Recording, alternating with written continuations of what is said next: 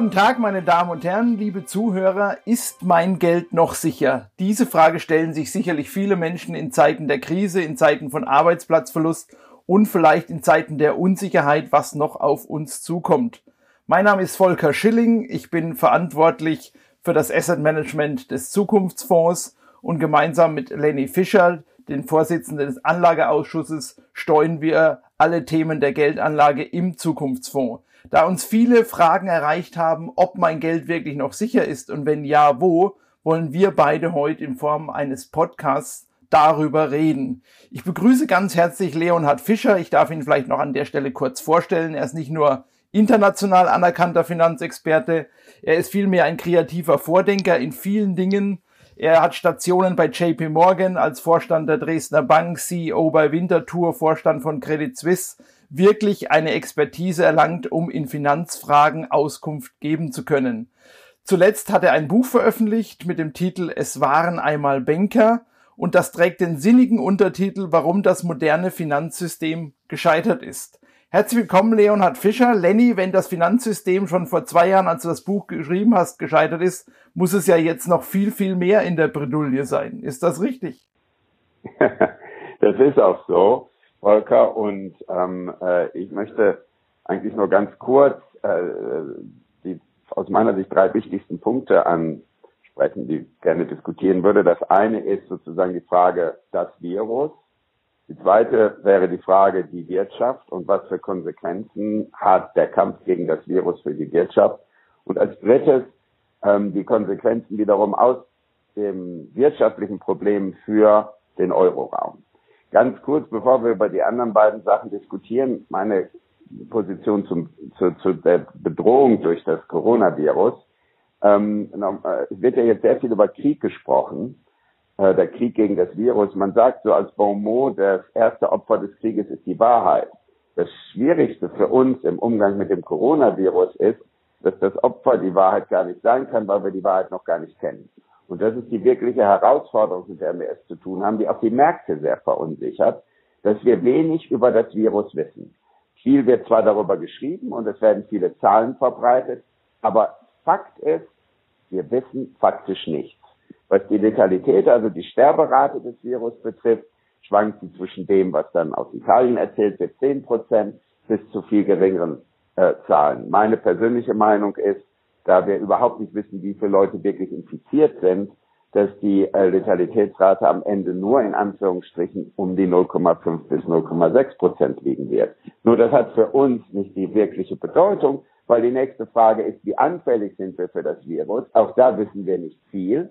Aber wir wissen, dass das Virus neu für uns ist und damit besteht die Gefahr, dass anders als bei der Grippe viele Menschen davon infiziert werden. Das ist genau der Grund, warum wir die Maßnahmen jetzt haben, denn wie hoch oder gering auch immer die Letalitätsrate am Ende ist, wenn extrem viele Menschen sich auf einmal anstecken, gibt es extrem viele Kranke, selbst bei einer kleinen Prozentsatz und damit auch leider extrem viele Tote und es würde das Gesundheitssystem überlasten und auch die Gesellschaft bedrohen.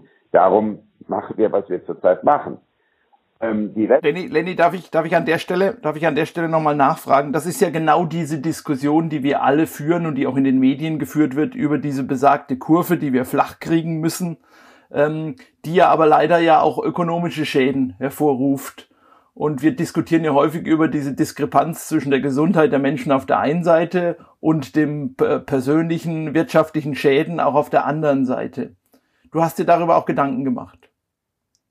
Ja, wir haben das auch versucht, auf unsere eigene, äh, natürlich auch völlig unvollkommene Art, ebenfalls in einer Kurve darzustellen. Denn diese beiden berühmten Kurven, also die Glockenkurve des exponentiellen Anstieges einer Erkrankung der Bevölkerung mit den entsprechenden Folgen und das Ziel, diese, diesen Anstieg abzuflachen, also die berühmte Abflachen der Kurve, ist ja wohl der berühmteste Chart zurzeit der Bundesrepublik und ist so eine Art Mathematikkurs für uns alle. Das Problem an der Mathematik ist nur, dass wenn man eine einzelne Kurve herausnimmt und die versucht zu optimieren, dann kann es passieren, dass man alle möglichen anderen Ziele, Funktionen, Kurven, die damit verbunden sind, nicht berücksichtigt. Und das wollten wir einfach mal mit der Wirtschaft machen und haben, das könnt ihr auf dem Chart ja sehen, diese Zosterkurve gebildet und haben gesagt, wenn wir wirklich Erfolg haben, diese Kurve abzuflachen, also wenn wir in dieser Selbstisolation, in diesem Shutdown bleiben, dann hat das unweigerlich wirtschaftliche Konsequenzen. Diese Konsequenz stellt die Kurve dar, indem sie die Abweichung von der Nulllinie ist, die das Bruttosozialprodukt in drei bis vier Jahren erreicht hätte, wenn nichts passiert wäre. So am Anfang ist diese Abweichung von dem möglichen Bruttosozialprodukt, also dem möglichen Wohlstand, den wir alle miteinander teilen, in, auf drei bis vier Jahre gesehen relativ gering, weil der Staat diese riesigen Gegenmaßnahmen gemacht hat. Zentralbankgeld, ähm, äh, staatliche Ausgabeprogramme und so weiter. Und darum verläuft diese Kurve am Anfang ganz, ganz langsam nur in den negativen Bereich. Irgendwann beschleunigt sich diese Entwicklung und sie erreicht einen Punkt, den nennen wir Point of No Return, von wo es egal ist, wie viel neue Schulden der Staat macht oder wie viel zusätzliches Geld die Zentralbank versucht in das System zu pumpen. In dem Moment würde die Wirtschaft kollabieren. Das ist eigentlich nichts anderes, als wie das Gesundheitssystem auch kollabieren würde unter zu viel Kranken, kollabiert die Wirtschaft irgendwann unter zu viel Stillstand. Und das Volker, ist genau das Dilemma, in dem wir als Gesellschaft stecken. Das ist das Dilemma, in dem die Politik steckt, in dem wir alle zusammen sind. Wir müssen versuchen, zwischen diesen beiden Kurven ein Gleichgewicht herzustellen, so dass wir zwar mit den Maßnahmen, die das Virus uns irgendwie unter Kontrolle halten, halbwegs, auf der anderen Seite dabei aber nicht die Wirtschaft töten, denn die ist schließlich auch die Basis unseres Wohlstandes und die Zukunft unserer Kinder. Jetzt ist ja die Wirtschaft nicht nur auf Deutschland beschränkt. Das ist ja diesmal ein globales Phänomen. Es ist ja nicht ein regionales oder auch kein nationales Phänomen. Nichtsdestotrotz hat man das Gefühl, dass gerade in Europa ähm, die, die Unterschiede wieder extrem groß geworden sind und wir in Europa weder die Gesundheitskurve gemeinschaftlich in den Griff bekommen, womöglich auch nicht die Wirtschaftskurve gemeinschaftlich in den Griff bekommen. Ist das der Anfang des Endes von Europa, so wie wir es kennen? Naja, Volker, lass mich erstmal Folgendes sagen. Es ist ungefähr ein Jahr her, da äh, konnte man, wenn man spazieren ging, in ganz Deutschland die Wahlplakate hängen sehen. Das waren die Wahlplakate für die Europawahl. Und überall bejubelten alle Parteien mehr oder weniger unisono den europäischen Gedanken. Als dann die Krise ausgebrochen ist, war der erste Tote nämlich der europäische Gedanke. Und äh, wenn man, wenn ich mit Freunden spreche in ähm, Italien und Spanien, ähm, und zum Teil auch in Griechenland, aber insbesondere Italien und Spanien, ganz besonders Italien, dann ähm, äh, ist da eine sehr große Enttäuschung. Als die Krise in Italien so explodierte und wir die grauenhaften Bilder von den überfüllten Krankenhäusern in Bergamo und der Lombardei gesehen haben, ähm, äh, hatten wir jede Menge Krankenhauskapazitäten in Europa frei, aber es gab keine, keine Maßnahmen der Europäischen Union, die Menschen äh, auf Krankenhäuser in ganz Europa zu verteilen. Und jetzt haben wir diese endlose Diskussion darüber, was aus diesen dramatischen wirtschaftlichen Konsequenzen, die das für Italien hat. Die haben ja eine viel längere Shutdown-Phase als wir und ein Großteil ihres, äh, und das noch in ihrer Kernregion, insbesondere der Lombardei, einen viel stärkeren Shutdown als wir. Man darf das Haus nicht verlassen und so weiter und so fort. Alle Betriebe sind faktisch inzwischen stillgelegt. Und sie stehen vor der Tatsache, dass die gesamte Sommersaison mit Tourismus ebenfalls bedroht ist. Das gilt auch für Spanien. Und die empfinden es zurzeit so, dass äh, es kein Europa gibt und sie von Europa im Stich gelassen werden. Ja, die fühlen sich nicht nur im Stich gelassen, äh, die fordern auch ganz konsequent aktuell Maßnahmen. Und da sind wir auch bei vielen Fragen, die uns im Vorfeld eingereicht wurden, äh, zum Thema, führt das jetzt dazu, dass wir eine Schuldenunion bekommen, dass wir Europabonds bekommen, eine gemeinsame Haftung der Schulden? Ist äh, Deutschland jetzt erpressbar, auch durch diese Situation, die wir haben? Natürlich ist Deutschland erpressbar. Um das mal äh, ganz plakativ aus dem ganz normalen Leben zu beschreiben, immer äh, wenn äh, äh, jeder ähm, Gläubiger ist durch den Schuldner erpressbar, wenn der Schuldenlevel so hoch ist, dass die Pleite des Schuldners den Gläubiger selber trifft. Darum gibt es den berühmten alten Satz, wenn du eine Bank ausrauben willst, raub sie nicht aus, sondern leih dir Milliarden von ihr. Dann ist die Bank am Ende abhängiger als von dir als du von ihr. So, und ähm, äh, wir sind die großen Nettosparer Europas und natürlich sind wir damit erpressbar. Nur ähm, die Diskussion darüber, ob wir jetzt den Einstieg in die Schuldenunion nehmen, den finde ich persönlich amüsant. Ich kann da nur drüber lachen. Wir sind schon in einer Schuldenunion. Ich denke, dass die Politik uns wie im Februar, was die Gefahr durch das Coronavirus, jetzt wieder völlig Sand in die Augen streut und um die Fichte fischt, statt die Wahrheit zu sagen. Wir sind seit ungefähr sechs, sieben Jahren im Einstieg in die Schuldenunion und zwar über die Europäische Zentralbank. Die Europäische Zentralbank hat in den letzten Jahren 30 Prozent der italienischen Staatsanleihen und auch der spanischen bis zu 30 Prozent angekauft. Die Bilanzsumme der Europäischen Zentralbank ist von unter einer Billion auf viereinhalb Billionen gestiegen und das bei einem Bruttosozialprodukt, Bruttoinlandsprodukt des, ähm, äh, der Eurozone von um die 12 Billionen und einer Gesamtverschuldung aller Staaten der Eurozone von 10. Das heißt, die Europäische Zentralbank, die uns allen gehört, die sozusagen unser aller kollektives Eigentum ist, ist sowieso schon der größte Gläubiger der Südländer. Damit sind wir faktisch in einer Schuldenunion. Ich verstehe die ganze Diskussion nicht. Ich halte sie nur für eine bewusste Irreführung der deutschen äh, äh, Steuerzahler, Bürger und Sparer. Mhm. Also das ist das ist auch das, was wir den Zuhörern äh, nochmal mitgeben müssen, dass die, dass die Europäische Notenbank ja kein eigenes äh, Unternehmen ist, sondern dass diese Notenbank ja den Staaten gehört und letztlich damit die Schulden, die Schulden schon sozialisiert sind. Und sagen wir es mal so, man könnte ja noch argumentieren, sie sind teilsozialisiert. Bis äh, Mittwoch vor, die Zeit vergeht im Moment auf eine gewisse Art und Weise schnell, vor zwei Wochen, also ich glaube, war der 18. März, als die Europäische Zentralbank angekündigt hat, dass sie unbegrenzt, unbegrenzt bereit ist, Anleihen europäischer Staaten anzukaufen, um eine weitere äh, Eskalation der Krise zu verhindern. An dem Tag, Volker, waren italienische Staatsanleihen um die Mittagszeit innerhalb von einer Woche von 150, also 1,5 Prozent über deutschen Staatsanleihen auf drei bis vier Prozent Rendite über deutsche Staatsanleihen gestiegen. Also der italienische Staat musste drei bis vier Prozent mehr Zinsen zahlen als der deutsche Staat, um sich Geld leihen zu können. Dann hat die EZB diese Äußerung gemacht und dann sind die, äh, äh, ist diese, diese Differenz wieder auf die 1,4, 1,5 zurückgegangen.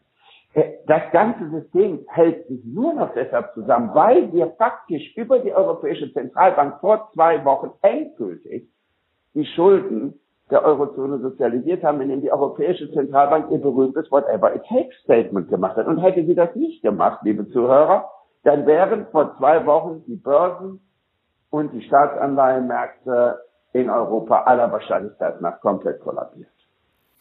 Das ist auch eines der großen Themen oder der vielen Fragen, die uns im Vorfeld erreicht haben, wenn die Notenbanken dieses viele Geld jetzt zur Verfügung stellen, die Geldschleusen jetzt unbegrenzt öffnen, äh, haben viele Deutsche immer Angst vor dem Thema Inflation oder vielleicht sogar Hyperinflation. Das ist eine der ganz häufigen Fragen, die uns erreicht hat. Steht uns die Inflation bevor durch diese Maßnahmen? Tja, ich sage ja immer, dass wir Deutschen so eine ganz spezielle Beziehung zur Hyperinflation haben, weil wir sie natürlich in unserer jüngsten Geschichte der letzten 100 Jahre zweimal erlebt haben.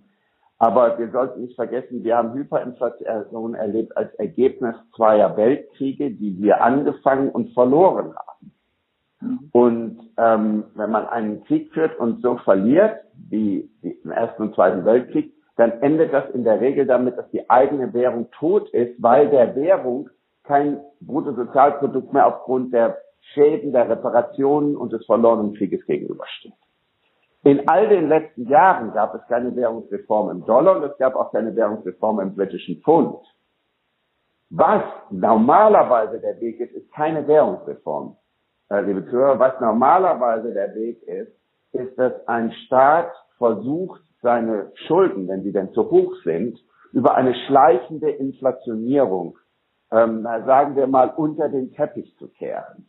Dieses Modell ist das typische Modell und darum sollten wir uns lösen von der Angst vor, dem, vor der Währungsreform. Die wäre sozusagen in dieser Hinsicht fair, weil sie jeden trifft und sollten uns lieber darauf einstellen, dass der Staat versuchen wird, und das bin ich schon wir, das tut er schon seit zehn Jahren, seit der Finanzkrise, durch einen Vorgang, den wir äh, Finanzexperten Financial Repression nennen, äh, die Sparer langsam, langsam zu enteignen, ohne sie das so richtig merken. Das ist dieser berühmte Vergleich mit dem Frosch. Wirft man einen Frosch in kochend heißes Wasser, springt er sofort raus, steckt man ihn in einen Topf mit kaltem Wasser und macht das Wasser so langsam warm, wird der Frosch sozusagen gekocht.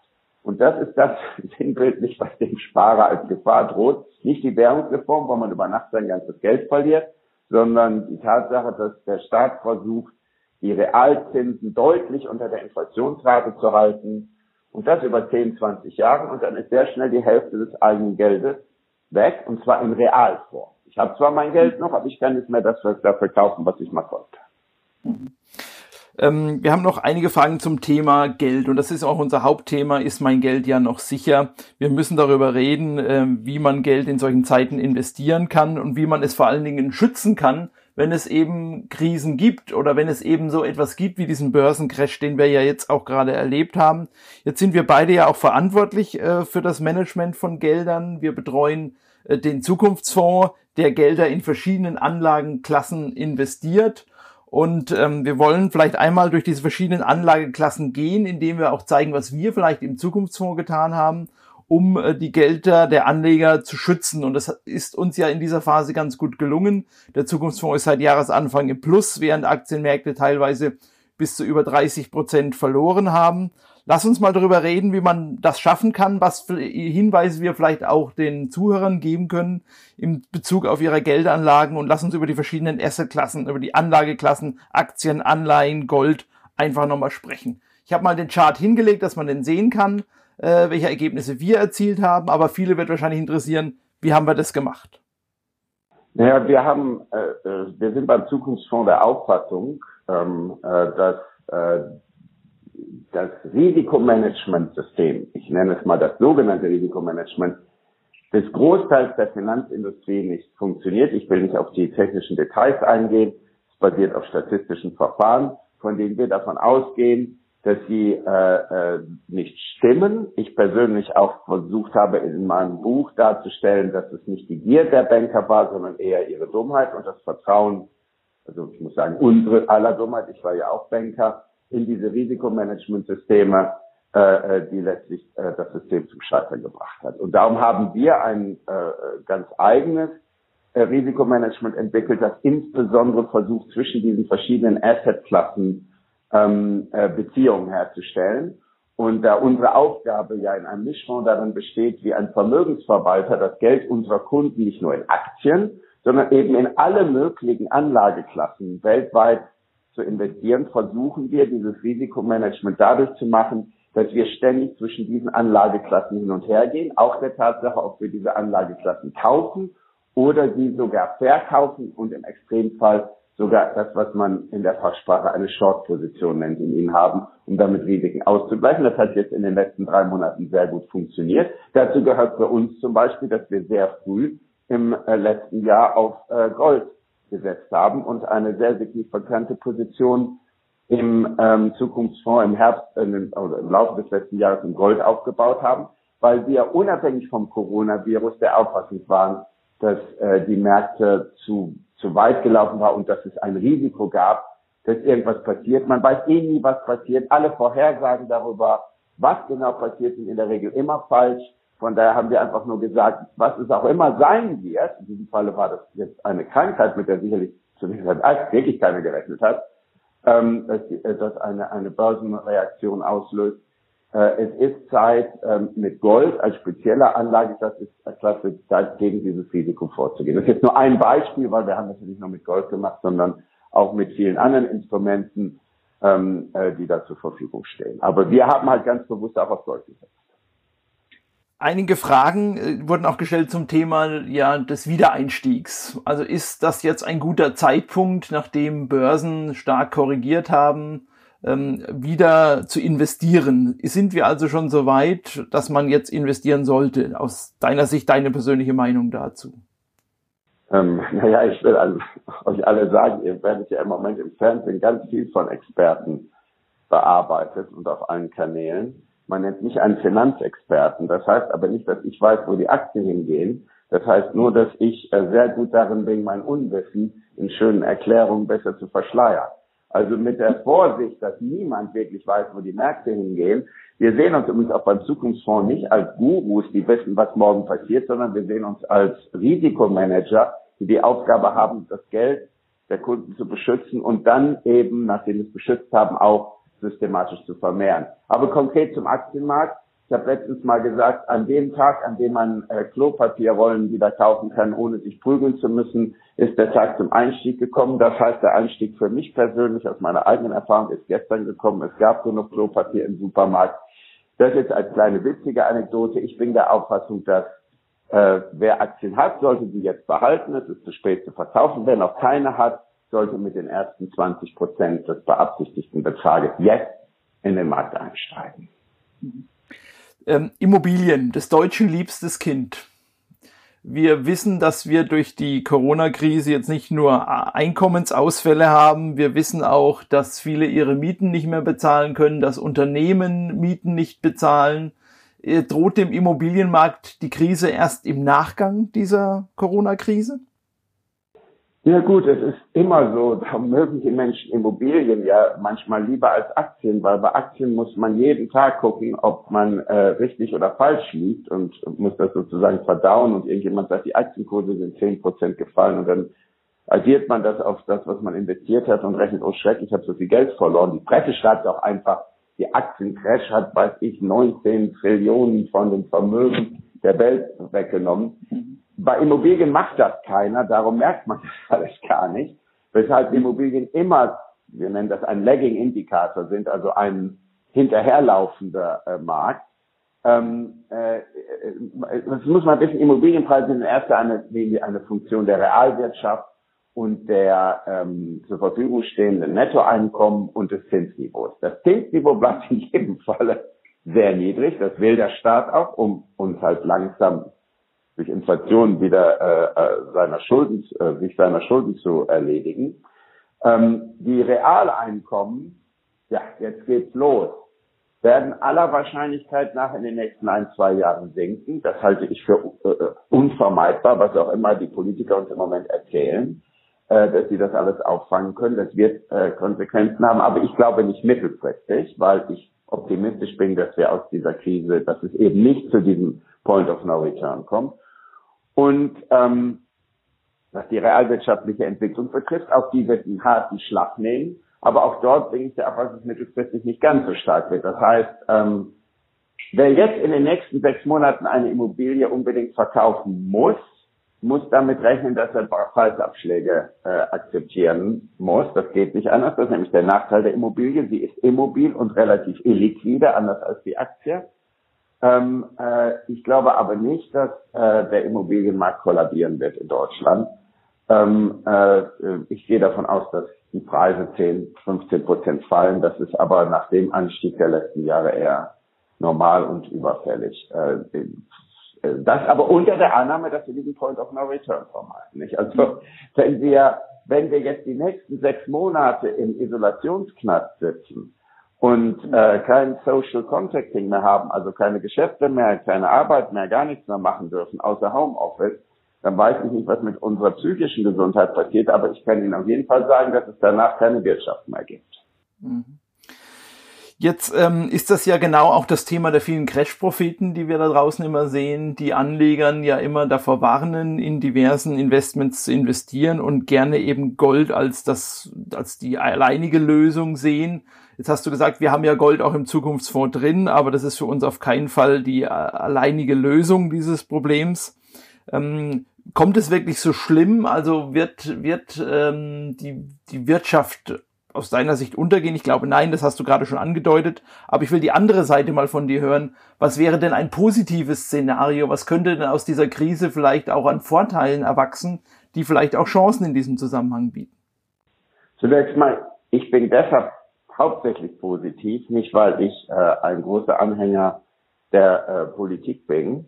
Ähm, ich wundere mich sogar, warum alle die im Moment so toll finden, nachdem sie im Februar alles verschlafen hat. Ähm, äh, ich finde auch die Maßnahmen, die da getroffen werden, wenn man mit mittelständischen Unternehmern und kleinen Unternehmern trifft, sind nicht unbedingt alle so toll, wie sie uns verkauft werden. Aber ähm, äh, ich, ich bin hauptsächlich optimistisch, weil ich glaube, dass diese Krise zwei Dinge in der medizinisch auslösen wird. Erstens, ich denke, hoffe, glaube, aber bin auch davon überzeugt, dass in den nächsten Monaten irgendein Medikamentencocktail gefunden wird, das die das den Krankheitsverlauf abschwächt, was damit die Letalitätsrate nochmal senken würde, das Gesundheitssystem entlastet und die Maßnahmen entspannter machen würde. Äh, zum Zweiten bin ich der Auffassung, dass aufgrund der riesigen Mengen an Geld, die jetzt in die Impfforschung gehen, wir vielleicht erst in ein oder anderthalb Jahren, aber in den nächsten Jahren wie im Krieg eine Art technischen Durchbruch erreichen, der uns auf Jahrzehnte hinaus äh, ähm, eine neue Impftechnologie beschert, die uns gegen vielen anderen Viren und vielleicht noch kommenden schützt. Denn wir uns über eines klar, dieser Coronavirus ist so relativ die harmloseste Variante, die wir kriegen konnten, denn die Letalitätsrate ist wahrscheinlich sehr niedrig. Äh, der SARS, das SARS-Virus, also die, sozusagen die kleine Schwester oder große Bruder, hatte eine Letalitätsrate von 10 Prozent. Also jeder Zehnte, der die Krankheit bekam, ist daran gestorben. Das möchte man sich gar nicht vorstellen. Und wir können da auch einen Durchbruch erzielen. Das heißt, ich bin da eigentlich relativ optimistisch und glaube auch deshalb, dass mit neuen Medikamenten und allem die, die Maßnahmen so weit gelockert werden, dass der ökonomische Schaden überschaubar ist, respektive durch die äh, äh durch fiskal- und geldpolitische Maßnahmen zum Teil aufgefangen werden kann. Aber lasst uns hier nicht uns in einer Illusion aufhalten. So oder so wird es mit unserem Realeinkommen und mit der Realwirtschaft die nächsten ein, zwei Jahre runtergehen. Und äh, äh, das wird keine tolle Zeit werden ökonomisch. Und die Versprechen, die da gemacht werden, niemand verliert seinen Arbeitsplatz und alles bleibt so, wie es ist, das halte ich für Humbug. Über die nächsten zwei, drei Jahre wird sich das ausgleichen, vielleicht ist es also in fünf Jahren sogar noch viel besser, aber die nächsten ein, zwei Jahre werden sicherlich nicht angenehm. Ähm, und aus diesem Grunde ähm, ist unser Rat halt, äh, wir sind keine Crash-Propheten, wir werden auch nie welche sein, ich halte davon auch nicht, sondern ähm, äh, wir sind auch keine Goldgurus. Äh, äh, wir haben da eine sehr äh, unemotionale Beziehung zum Gold. Äh, äh, Gold ist nicht mehr oder nicht weniger als irgendwas anderes. Essen kann ich es auf jeden Fall nicht. Es lebt davon, dass alle daran glauben, wie auch bei jeder anderen Währung. Und von daher haben wir das eine sehr, sehr, sehr, sehr pragmatische Beziehung zu. Wir sind auch bereit, morgen alle Assetklassen wieder an, auszutauschen, wenn wir zu einem anderen Ergebnis kommen. Die vernünftigste Verhaltensweise für jeden Anleger in dieser Zeit ist, nicht zu viel Schulden machen, also bloß nicht irgendwie Aktien kaufen jetzt sich und aber auch verschulden wollen, das ist spekulieren, einen Teil seines Geldes bar zu halten. Ich würde in diesen schwierigen, unberechenbaren Zeiten immer eine Barreserve von 20, 30 Prozent äh, äh, jedem empfehlen und äh, äh, den Rest des Geldes äh, entweder weil man es selber macht, diversifiziert anzulegen über verschiedene Assetklassen oder es halt jemand anders machen zu lassen als Vermögensverwalter oder von Leuten wie uns, die das im Rahmen dieses Mischfonds machen. Aber nicht äh, auf dem Geld nur sitzen bleiben, denn, liebe Zuhörer, es gibt nicht nur das Risiko, dass Aktienkurse fallen, es gibt auch das Risiko, dass Geld durch Inflation ständig weniger wert wird. Darüber haben wir gesprochen. Ich will zum Schluss noch eine Frage aufgreifen eines unserer Zuhörers, ähm, der fra sich fragt, warum der Zukunftsfonds im Vergleich zu allen anderen Mischfonds, die ja das Gleiche machen wie der Zukunftsfonds oder auch versuchen, über verschiedene Anlageklassen zu investieren, ähm, eben es nicht geschafft haben, sich in dieser Marktphase so gut zu entwickeln. Wir haben dafür auch eine Grafik mal mitgebracht. Ich habe aus unserem Research mal alle ausgewogenen Mischfonds weltweit in eine Grafik gepackt über Rendite und Risiko. Und man sieht, dass der Zukunftsfonds hier äh, der beste Fonds auf der Risikoseite ist, aber auch es geschafft hat, äh, das, das Geld nicht nur zu schützen, sondern tatsächlich auch eben ein positives Ergebnis zu erzielen. Da gibt es kaum Mischfonds, die das geschafft haben. Was, was ist der wesentliche Unterschied, den man vielleicht auch als Empfehlung für Investoren mitgeben kann? Also ich bin jetzt sehr vorsichtig, über andere zu urteilen, weil ich das, mir das nicht zusteht.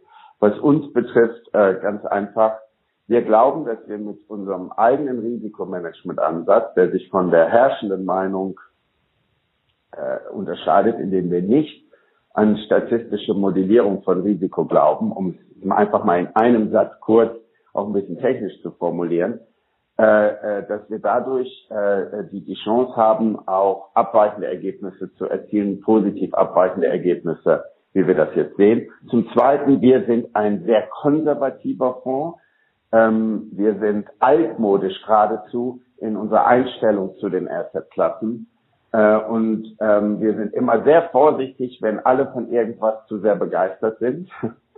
Und äh, wir sind äh, äh, sehr von, dem, von der Diversifikation überzeugt. Unsere Grundphilosophie ist es, dass äh, äh, deutsches Spargeld ähm, konservativ und vorsichtig gemanagt, aber um jeden Fall international arbeiten muss, sonst kann es keine Rendite erzielen und wird äh, langsam aber stetig abgewertet. Und diese Grundprinzipien haben sich in dieser Krise bewährt. Das, denke ich, freut die Investoren. Ähm, ich denke, wir müssen unbedingt diesen Podcast wiederholen. Wir haben so viele Fragen erhalten, die wir unbedingt auch noch beantworten sollten zum Thema Geldanlage. Vielleicht auch, wenn wir ein bisschen größeren Blickwinkel haben, wie es nach dieser Corona-Krise weitergeht. Wir wollten gemeinsam nicht über die halbe Stunde gehen. Da sind wir angekommen, Lenny. Ähm, ich denke, es gibt noch viele Möglichkeiten, dass wir noch über weitere Themen sprechen in weiteren Folgen. Ich würde an der Stelle sagen, vielen, vielen Dank, dass du so prägnant ähm, und auch mit klaren Worten Aussagen gegeben hast. Und wir erwarten natürlich oder hoffen, dass alle unsere Zuhörer uns jetzt auch in den Kommentarspalten unseres Podcasts weitere Fragen stellen, uns kommentieren, auch kritisch sind und Anregungen geben, was wir in künftigen Folgen auch noch an Fragen beantworten sollen. Also nutzen Sie die Gelegenheit, geben Sie uns Ihre Kommentare unten an den angefügten Stellen oder schicken Sie uns E-Mails. Wir freuen uns über jeden, jede Nachricht, jeden Kommentar und wir greifen das dann, Lenny, würde ich sagen, gemeinsam in den nächsten Folgen auf. Ja, das äh, machen wir. Danke, Volker. Und einen wunderschönen Sonntag an euch alle. Passt auf euch und eure Zukunft auf. Ja, vor allem auf die Gesundheit. Vielen Dank.